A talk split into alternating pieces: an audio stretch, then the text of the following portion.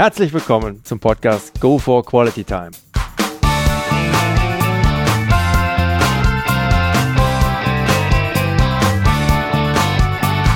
Hier werden wöchentlich spannende Persönlichkeiten interviewt, um mit deren Erlebnissen und Erfahrungen zu mehr Lebensqualität in ihrem Alltag beizutragen. Mein Name ist Detlef Massorts. Ich fühle mich als Weltbürger an vielen Orten dieser Welt sehr wohl, habe riesigen Spaß am internationalen Networken und bin obendrein noch ein begeisterter Fußballer. freue mich sehr, heute als Gast Professor Dr. Reza Hajatpur begrüßen zu dürfen mit dem Titel der Folge 25 Aufstieg vom Asylbewerber zum Professor. Heute per Skype dazugeschaltet. Hallo Reza. Hallo Detlef. Tja, heute ein kleines Jubiläum mit der 25. Folge.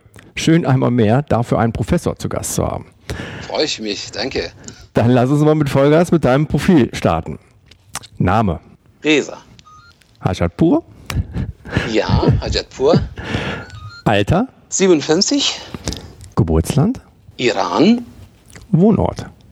Im Moment in Fürth aber nicht entführt. Okay, pikanter Zusatz, ja. Kinder. Zwei Jungs. Alter der Jungs?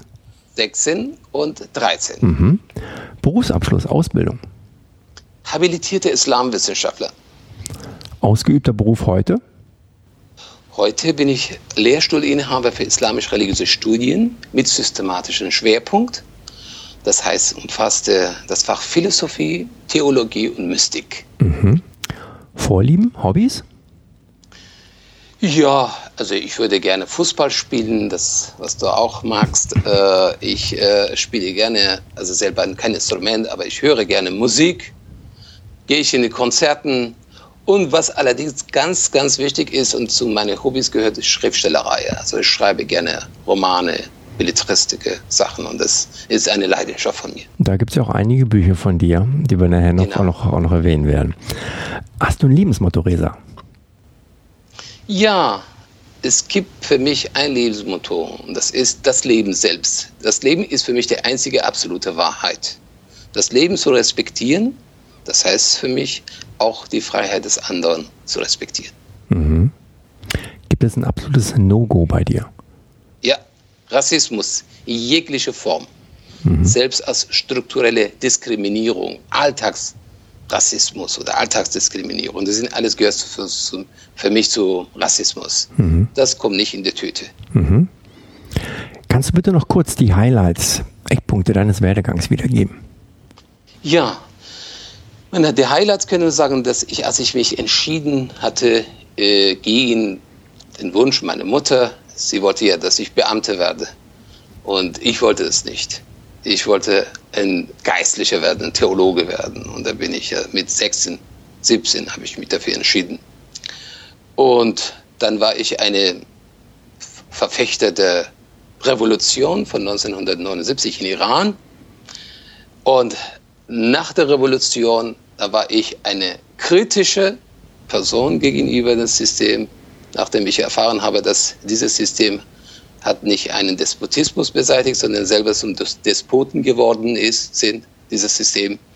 Und danach war ich jetzt ein paar Monate im Gefängnis und dann habe ich jetzt meine theologische Ausbildung abgeschlossen und sozusagen mich mit dem System konnte ich nicht gut verstehen und ich müsste diese diktatorische Art, die im Namen des Islam praktiziert wurde oder wird heute immer noch, nicht respektieren, nicht akzeptieren, nicht annehmen. Und vor allem wollte ich selbst als Person nicht dafür stehen, weil ich auch selber eine Geistliche war. Mhm. Ich wollte diese Verantwortung nicht tragen einfach.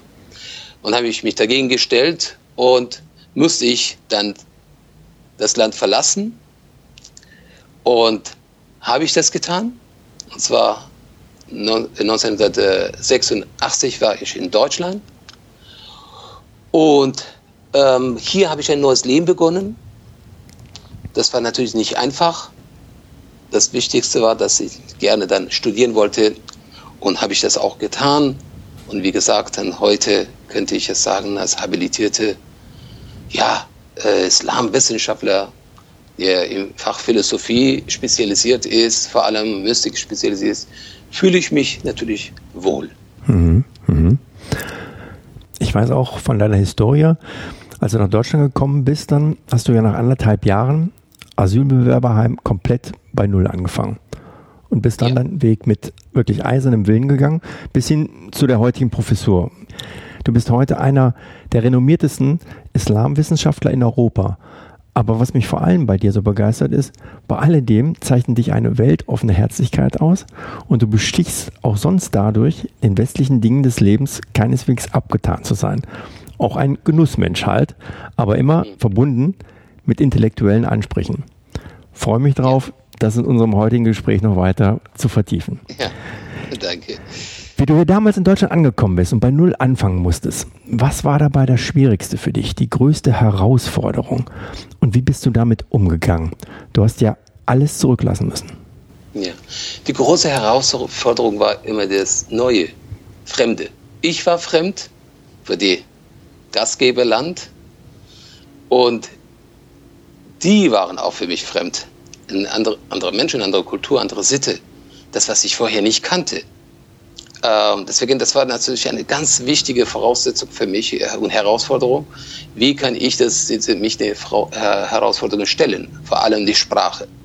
Die Sprache, wenn man ja mit 27 und 28 hier ankommt, und man ist nicht jung, ja, die Sprache zu lernen, und zwar in einem bayerischen niederbayerischen Stadt, und der, äh, viele undeutlich reden, da muss man die auch verstehen und äh, kein Sprachkurs, nichts. Äh, und das war natürlich eine große Herausforderung. Die Königsdisziplin. Die Menschen verstehen, ihre Kultur verstehen. Ja. Ja, so einfach ist es. Und das geht ja über die Sprache. Ja. Die Königsdisziplin, das dann auch noch in bajuwarischen Gefilden dann zu erlernen. Ja, niederbayerisch. und es ist natürlich, waren sehr liebe Menschen, aber wie gesagt, äh, der Zugang zu anderen Menschen ist die Sprache. Mhm. Und aber auch die Sprache ihrer Kultur, ihrer mhm. Sitte. Mhm. Nicht nur einfach nur verbal miteinander reden mhm. und nicht nebeneinander sitzen, sondern einfach einander wirklich verstehen. Und das war die große Herausforderung. Okay. Inwiefern haben sich die Umstände aus deiner Sicht heute, fast 30 Jahre danach, für eine erfolgreiche Integration von Ausländern geändert? Aber vielleicht noch eins vorneweg. Wie definierst du eine erfolgreiche Integration? Was macht das für dich aus? Es hat sich vieles verändert. Zum ersten, sagen wir, 90er Jahre als die Flüchtlinge hier kamen, man hat gesagt, das Boot ist voll. Die Medien waren nicht positiv äh, und äh, so, so selbstverständlich war nicht. Und das war einfach, das Land hatte auch ein Problem, sich aus einem Einwanderungsland zu definieren. Und jetzt ist, sie bekennen sich dazu. Jetzt ist sozusagen, Deutschland hat sich zu Kosmopolitik oder Kosmopolitismus bekennt. Mhm. Dass äh, ein, ein Land ist, das wir mit anderen Nationalitäten auch aufnehmen können. Es geht jetzt nicht, dass man unbegrenzt alles aufnehmen muss, sondern diese bekennen. Als Muslime, so verstehe ich als islamisch-religiöse Studien, islamische Theologie in Deutschland zeigt man, dass man einen großen Schritt hier äh, unternommen hat für die Integration. Ganz konkret, für mich ist das natürlich nicht das allein und ausschlaggebend ist. Integration ist eine Interaktion zwischen unterschiedlichen Polen sozusagen.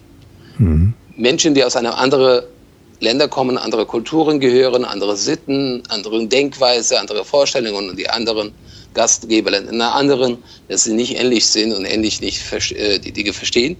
Und die sollen sie aufeinander zukommen. Ich glaube, das Wichtigste ist, dass wir eine erfolgreiche Integration haben, dass sowohl der Gastgeber als auch der Gast selbst dass sie sich beide akzeptieren, anerkennen, als Teil einer und derselben Gesellschaft. Mhm. Mhm. Ja, was, ja. In dem ja. Kontext, was sollten da deiner Meinung nach beide Seiten voneinander verstehen, damit es zu einem für alle Beteiligten nicht nur friedvollen, sondern auch einem erfolgreichen, gegenseitig befruchtenden Miteinander führt? Und woran sollten sich dann beide Seiten bei der Umsetzung halten? Wie gesagt, ähm, sich beide Seiten sich als ein Teil eine und dieselbe Gesellschaft sollten sie verstehen. Das heißt nicht als Fremdkörper. Mhm. Nicht äh, eine parallele Gesellschaft schaffen, sondern das sind, das sind andere. Na, auch wenn man 30 Jahre hier lebt und deutsche Pass hat, wird man immer als andere bezeichnet, aus einem anderen Land.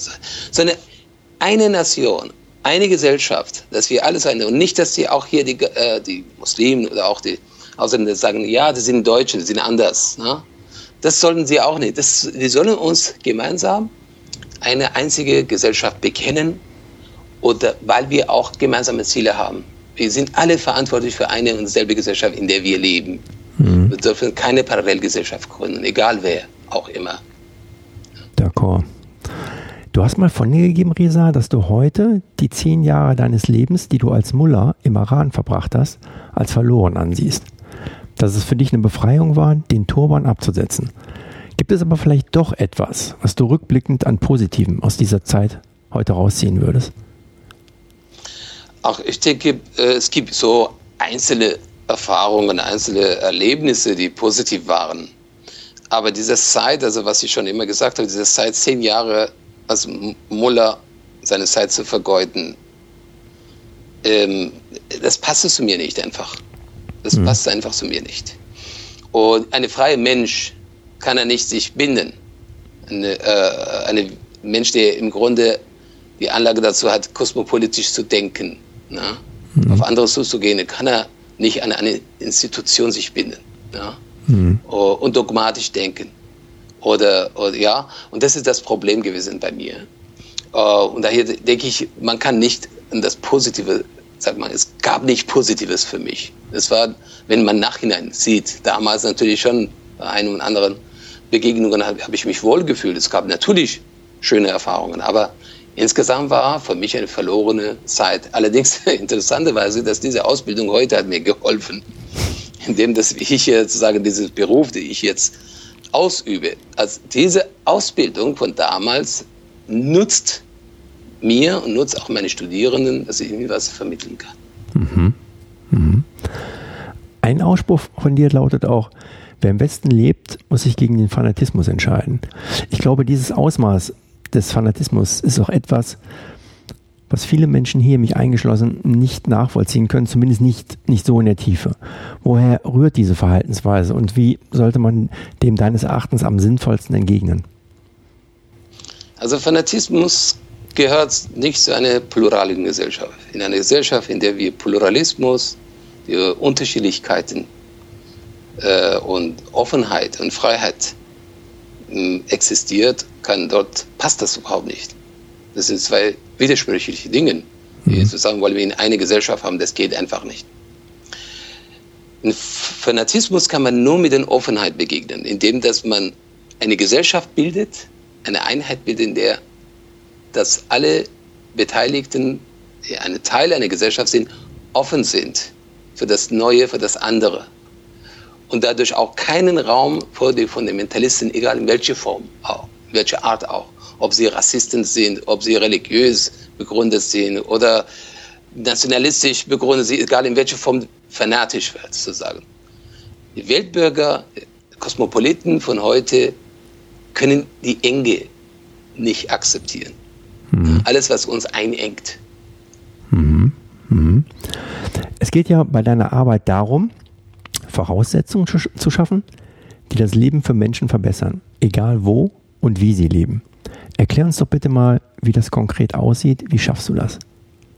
Ich äh, setze konkret hier in meinem Unterricht um. Ich versuche die Studierenden motivierend mit aktiv sich beteiligen. Äh, du weißt ja heute, wir haben Module. Früher gab es diese Module nicht. Äh, die Studenten rennen von einem Seminar zu dem anderen, um nur Punkte zu sammeln. Ja? Und manchmal sind sie total abwesend, haben keinen Bock auf das Thema oder Seminar, aber sie müssen ja die Punkte sammeln. Das ist, dass das System ihnen auferlegt hat. Diese Studierenden zu motivieren, dass sie aktiv sind, dass sie selber sind, dass sie diese Seminar selber veranstalten, dass sie ihr Seminar ist, dass sie sich aktiv beteiligen, mitdiskutieren, mitwirken. Und das ist, denke ich, ein, für mich, in meinem Bereich, ist eine Verbesserung der Qualität der Studierenden, junge, Gesellschaft, äh, junge Generationen, die auch in Zukunft sollen sie auch unsere Gesellschaft weiterführen, weiter mitwirken. Chapeau. So einen Professor hätte ich mir damals zu meiner Studienzeit auch gewünscht. Danke. Was ist die größte Veränderung, die du an deiner Persönlichkeit feststellst, wenn du dich heute mit deiner Zeit bei deiner Ankunft in Deutschland vergleichst? Einfach bunter geworden, offener geworden. Also in äh, Iran war nur Iran. Alles war Iran. Und die Iraner sind auch Nationalisten, sozusagen. Und äh, andere Nationen existiert es war aber parallel. Aus dieser Welt herauszukommen, hier die, die bunte Welt zu sehen und dass man sagt, das sind die, die Irish People oder die Amerikaner oder die Schwarzafrikaner, sie sind keine fremden Menschen für mich. Sie gehören eine und dieselbe Gesellschaft. Und daher, das ist für mich die große Veränderung, dass ich jetzt nicht alleine nur mich und meine eigene, sagen wir mal, Geburtsheimat oder meine Vergangenheit so sehe, sondern dass ich mitten in einer Patchwork sozusagen Work Gesellschaft befinde, in der wir auch unterschiedliche Menschen mit unterschiedlichen Vorstellungen und unterschiedlichen Farben und Religionen und sonst auch immer und Geschmäcken und auch Interessen, dass man nebeneinander auch äh, existiert und lebt, lebt miteinander und auch einander versucht zu verstehen. Wunderbar. Resa, jetzt weiß ich von dir auch, ihr veranstaltet regelmäßig mit einigen Professoren einen DJ-Abend, an dem ihr Scheiben für eure Studenten auflegt. Was hat es damit auf sich und wie gehst du dabei ab? Also ich bin dort nur Gast. Okay. Die, Ver die Veranstalter sind die äh, Leo und Rotarak. Und die machen zu gutem Zweck. Das heißt, dadurch erstmal, das war die Idee, dass die Professoren und Studierende näher bringen zueinander, dass man sie auch als Mensch erlebt und nicht nur als strenge Professor im Seminarraum, sondern auch die, die lieben auch Musik, die tanzen auch und so weiter. Und natürlich das Geld dann wird zu dem äh, humanistischen sozialen Zweck verwendet, das was dort äh, erwirtschaftet wird sozusagen. Das ist ein Sozialprojekt. Mhm. Da wirke ich gerne mit und denke ich auch, damit mache ich auch Freude, sowohl für die Studierenden als auch für den sozialen Zweck. Na sauber. Rückblickend, was war bisher deine größte berufliche Herausforderung und wie hast du sie gemeistert? Ach, ähm, ich sag's einfach, wenn man hier in ein neues Land kommt, in eine neue Gesellschaft lebt und nicht die Sprache kann und jetzt selbst ein intellektueller Mensch ist und und, und Ehrgeiz hat, ja, man so überlegt man, ja, was macht man dann? Ne? Mhm. Wie, wie kann man alles überwinden? Wie kann man auch ähm, das Ziel erreichen, was man immer gerne wollte? Man, ja, ich war ja in Iran äh, keine Person, also niemand war, sondern ich hatte ja dort auch gelehrt. Und so, jetzt komme ich hier und bin ich in einer Situation, dass ich nichts habe. Und natürlich, das war für mich sehr, sehr, sehr ähm, wichtig. Und das kam, konnte ich nur mit Disziplin und Ehrgeiz. Ja, eine Vision zu haben, einfach sich einsetzen und das Ziel zu erreichen. Am Anfang natürlich ist man etwas, äh, ja, sag mal etwas jünger und nicht so äh, zielstrebig, was ich manche Studierenden heute sehe, dass sie schon bereits mit, mit 19 und 20 so zielstrebig sind. Das war ich nicht. Ich war auch ein bisschen Träumer und ein bisschen, sag mal, das war das Künstlerische in mir, also ein bisschen träumisch, mhm. Träumer sein. Mhm aber trotzdem ehrgeizig, also in irgendeiner Weise auch diszipliniert. Und das hat äh, mir geholfen. Also nicht, dass, äh, sagen wir, natürlich gute Freunde äh, mich auch unterstützt, äh, geholfen, aber ich wusste, ich kann es, ich muss mich nur dafür einsetzen, ich darf die Zeit nicht verplempern, einfach Sprache lernen und mich auf das Ziel konzentrieren. Ich will ein Gelehrter sein, aber ein neuer Gelehrter, nicht diese traditionelle Gelehrte. In eine moderne Gesellschaft und deswegen, wie gesagt, habe ich mich an diesem sagen, habe ich Disziplin gehalten einfach und das, das Motto habe gesagt, so wie Schröder gesagt hat, ich will Bundeskanzler werden, ich gehe in diesen Haus und hat das auch geschafft. Aber natürlich ein bisschen Glück hat ihm auch geholfen äh, und ich wollte auch Professor werden und das habe ich geschafft. Ja, nochmal Glückwunsch dazu, auch in dem Werdegang. Ich denke, das ist auch heute etwas, was ich sehe betrachte es auch eher ein bisschen kritisch, ähm, dieses Durchgetaktete, gerade auch bei jungen Leuten. Ich glaube auch, ist nicht unbedingt gut für unsere Gesellschaft später, aber okay. Kommen wir zum Punkt Life Story. Gibt es da ein besonderes Ereignis, vielleicht auch mit einem besonderen Menschen bei dir, Risa, aus deiner Vergangenheit, welches deinen Weg, deinen weiteren Lebensweg geprägt hat? Und in welcher Form? Welche Schlüsse hast du daraus für dich gezogen? Ja, Der Buchhändler in meinem ersten Buch wird thematisiert, der brennende Geschmack der Freiheit. Der Buchhändler, der hat mir ein offenes Denken einfach beigebracht, wie man mhm. offen denkt. Ne? Aus dieser eingeengte religiöses äh, sagt man, Dogmatismus raus und offen die Welt anzusehen, Perspektiven anzusehen und die unterschiedlichen Perspektiven auch berücksichtigen. Wenn du die Wahrheit suchst, suchst und finden möchtest, mhm. kannst du nicht nur an einem Tunnel sein und nur sagen, hier ist die, die Wahrheit und nur diesen, durch diesen einen einzigen Tunnel. Nein, die Vielschichtigkeiten, die Vielperspektiven zu sehen, wenn du die Wahrheit suchst und die Wahrheit finden möchtest. So kannst du dann vielleicht die Wahrheit finden. Mhm. Du hast ja auch gerne und leidenschaftlich Fußball gespielt. Welche Parallelen ja. siehst du im Sport bzw. Fußball, die sich mit dem Job gleichen? Positives, Negatives. Positives ist, dass Sport ist ein Leistungssport ist und aber auch Beruf ist heutzutage auch wieder ein Leistungssport ist. Ja? Mhm. Also ständig Rennen und Boxen und so weiter. Also einerseits, man muss auch immer diszipliniert sein, ne, aktiv sein. Auf die andere Seite, dass dieser Leistungssport, mag, ich mag heute, habe ich Probleme. Und wie gesagt, ich denke, Sport ist was Schönes, was Tolles ist und ich spiele gerne auch, habe sehr gerne gespielt. Aber heutzutage geht es um Geld und Ruhm, um, um, um Titel und solche Sachen. Was hat mit dem Sport gar nichts zu tun überhaupt nichts zu tun. Ne? Und auch im Beruf ist genauso. Und ich denke, man soll die Voraussetzungen schaffen, dass die Menschen Leidenschaft zu entwickeln. Leidenschaft für etwas, ob das Sport ist oder, oder Beruf ist, dass sie begeistert sind. Und so kann man einen besseren Beruf ausüben. So kann man einen besseren Sport ausüben. Man muss ja nicht unbedingt jetzt immer die Leistungen erhöhen, schneller laufen, noch schneller laufen. Ja, was soll denn das? Hauptsache, man läuft, man läuft leidenschaftlich und dass man auch mit Begeisterung und dass man diese Begeisterung mitgeben kann. Und das ist genau das Problem unserer, das ist, das ist was die Schnittmenge zwischen Beruf und Sport. Ja? Mhm. Wir können schön gestalten, aber wir können auch hässlich gestalten. Beides ist möglich. Mhm. Mhm. Schöner Vergleich.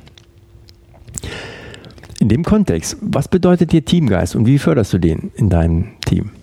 Teamgeist ist es für mich so, dass man gemeinsam für eine Vision sich einsetzt, dass man zusammenarbeitet. Individualismus ist schön, aber stört den Teamgeist. Das wissen wir dann heute. Vor allem die Ellbogengesellschaft, jeder eine da, das ist kein Teamgeist. Also Teamgeist, dass man gemeinsam, so wie in Star Trek sozusagen, Captain Picard, das ist eine, ein, sie sind ein Team. Aber alle respektieren den Captain. Der Captain entscheidet. Der Captain macht. Aber Captain berücksichtigt das Wohl der Gemeinschaft, der Gefährten. Ne? Das heißt, wenn eine solche Ko Kombination herrscht, in, innerhalb einer Gesellschaft, innerhalb eines Systems, aber auch innerhalb einer kleinen, äh, auch innerhalb einer Familie, ne? so dann funktioniert, dass man einfach sozusagen gemeinsam mit gemeinsamer Vision für ein Ziel auch wenn man, auch wenn Unterschiede gibt es, auch wenn man Meinungsunterschiede gibt es, auch wenn man anders ist. Das muss man immer berücksichtigen. Mhm. Kommen wir mal zum Punkt Stress. Was sind typische Situationen, die bei dir Stress auslösen und wie gehst du damit um? Wie bringst du dich in den Erholmodus? Stress, vor allem Menschen, die ähm, mit denen man kann reden, weil man will gar nicht verstehen. Also die sind in einer anderen Parallelwelt leben oder ähm, narzisstische Menschen, die man beginnt. Also bei mir lösen immer solche Menschen aus, die mhm. ähm, egoistisch, narzisstisch veranlagt sind und nur ihre eigene Welt sehen. So, und wenn sowas gibt es für mich, oder das Wichtigste ist einfach Musik hören. Mhm. Musik hören, einfach abschalten oder einen Film gucken. Ja? Also da, lieber schaue ich ins Fernseher oder schaue ich mal mehr, mehr einen Film und vergesse ich die Sache, weil es lohnt sich nicht. Ja. Mit diesen Menschen, die immer ständig aufgrund ihrer eigenen Bedürfnisse bremsen, sozusagen. Eine Entwicklung bremsen. So, und weil sie nicht gelernt haben, ihre Familie nicht gelernt haben, offen zu sein und mal alles probieren und auch die Chancen, die Möglichkeiten geben, der andere sozusagen respektieren, akzeptieren. Menschen, die immer sozusagen diese Mentalität haben, Einschließen, ausschließen, einschließen, ausschließen. Ne? Mhm. Das sind typische Stressauslösende. Menschen zu sein. In meinem Leben habe ich schon genug begegnet. Aber wie gesagt, ich bin immer noch gesund und also hat mich nicht runtergehauen. Ja, man sieht es, man sieht es und ich denke, der Zuhörer kann das auch fühlen und spüren, auch über den Audiokanal. Du bist ja auch jetzt viel in der Weltgeschichte unterwegs gewesen. Was bedeuten dir internationale Kontakte? Du hast es ja schon teilweise anklingen lassen. Wie haben die dein Leben bereichert? Ja, es ist immer so, dass wenn man anderen begegnet, anderen Menschen, man erweitert seinen eigenen Horizont. Man lernt dabei. Also man geht nicht nur, nur als Beobachter und zu sehen, was, was sie nur alleine was sie machen so sondern man geht offen, und zwar, das ist, was für mich auch Globalisierung bedeutet, nicht nur im wirtschaftlichen Sinne oder internationalen Sinne, dass man andere Menschen, und darum geht es ja, wir sind soziales Wesen, wir wollen friedlich miteinander leben, wir wollen auch endlich eine Gesellschaft sein, so damit wir überhaupt keinen Krieg haben, sondern in einer Gesellschaft sollte ja keinen Krieg geben. Und das ist für mich jetzt eine große äh, Herausforderung, aber auch eine äh, große Chance für die Menschheit. Und das kann man sagen, durch diese Begegnungen seinen eigenen Horizont zu erweitern, etwas zu lernen und gegebenenfalls auch sich zu ändern. Mhm. man sieht, okay, ich habe was Neues gelernt, ja, und das, was ich jetzt kannte, das war nicht gut. Das ist nicht schön. Und dass man einfach mal akzeptiert und zugibt, dass man was Neues gelernt hat, und das finde ich schön. Wunderbar. Schöner Übergang auch zur nächsten Frage. Was bedeutet für dich Lebensqualität? Lebensqualität ist genau das. Lebensqualität ist das, was ich jetzt immer sage, wenn wir ähm, in allen Bereichen unserer Arbeit oder in unseren, sagen wir, äh, Begegnungen das Beste herauskristallisieren. Ich mag natürlich gutes Essen, ist eine Lebensqualität für mich. Ne? Gute mhm. Musik ist für mich eine Lebensqualität. Ja? Ähm, eine Liebe ist Lebensqualität. Wenn man das nicht hat, dann hat man keine Qualität, keine Lebensqualität. Aber sollte man keinen Stress haben. Also, okay. äh, die Liebe, Liebe verträgt keinen Stress sozusagen. Ja, das sind für mich Lebensqualitäten. Mhm. Du bist seit deiner Flucht vor knapp 30 Jahren nicht mehr im Iran gewesen. Was bewegt dich da? Welche Gefühle kommen bei dir hoch? Komplett abgeschlossen? Oder was spielt sich da bei dir ab? Komplett abgeschlossen.